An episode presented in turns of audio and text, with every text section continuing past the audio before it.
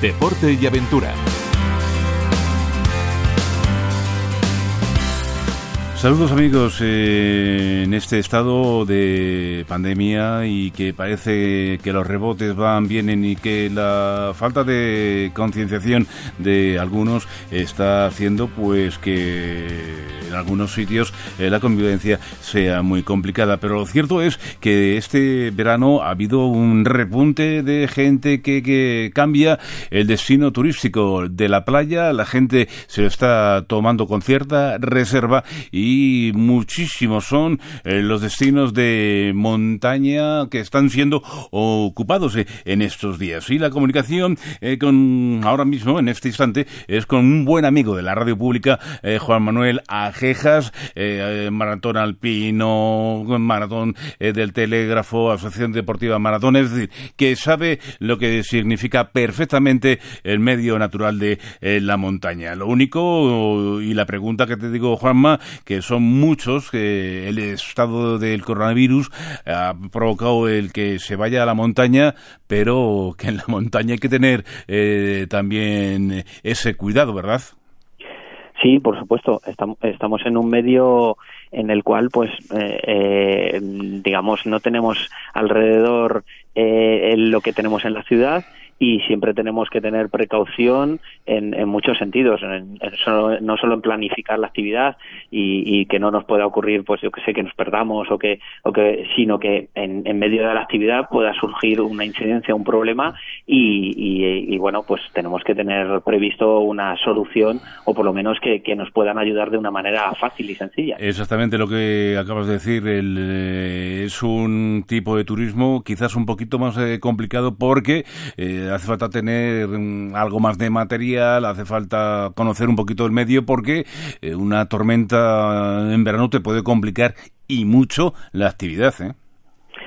Sí, claro, eh, estás en la playa y bueno, pues puedes salir corriendo al chiringuito al bar y refugiarte. Eh, en la montaña mm, tienes que saber una serie de precauciones ante una tormenta o ante una incidencia de este tipo para, bueno, pues que el resultado eh, no sea algo negativo para, para el grupo con el que estás desarrollando esa actividad. Eh, bueno, pues para eso precisamente hay una serie de, de, escuelas o de centros en los que te enseñan a, a realizar estas prácticas con seguridad o siempre tienes también la posibilidad de contratar un guía que es el que sabe de estos temas y te puede asesorar. Ahí has dado en la cuestión en cuanto a la seguridad, la más indicada, ¿no? Contrata al que sabe, contrata al guía para realizar eh, dicha actividad, aunque sea eh, realizar una ruta de senderismo, ¿eh?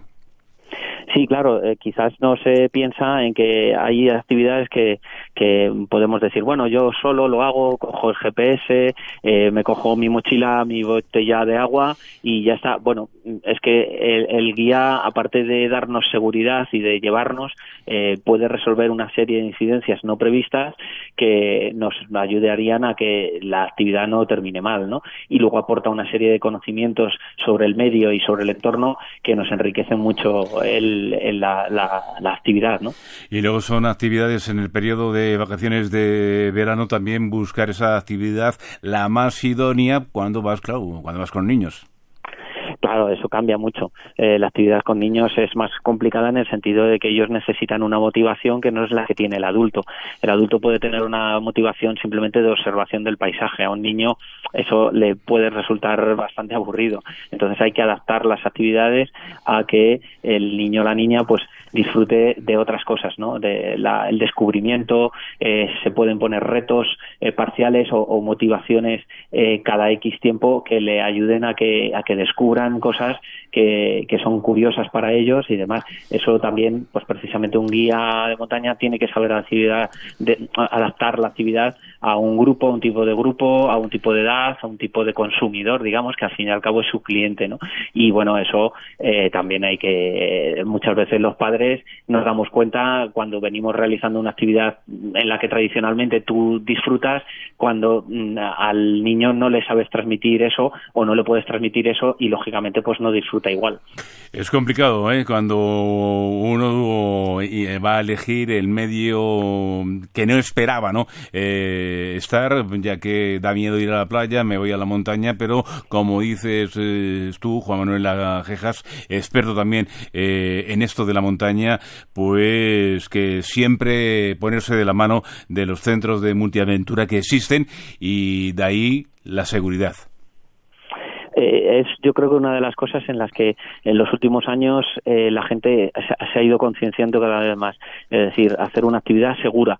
Eso es muy importante porque nunca pasa nada hasta que pasa.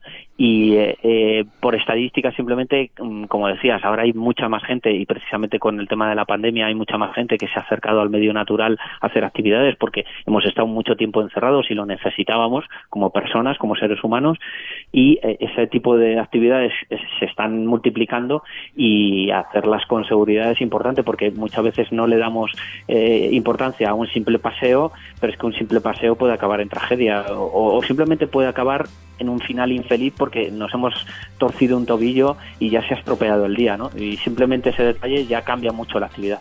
Gracias, eh, Juan Manuel Ajejas, por tus consejos, señores. Hasta aquí, el deporte y la aventura. Chema Puente, Radio 5, Todo Noticias.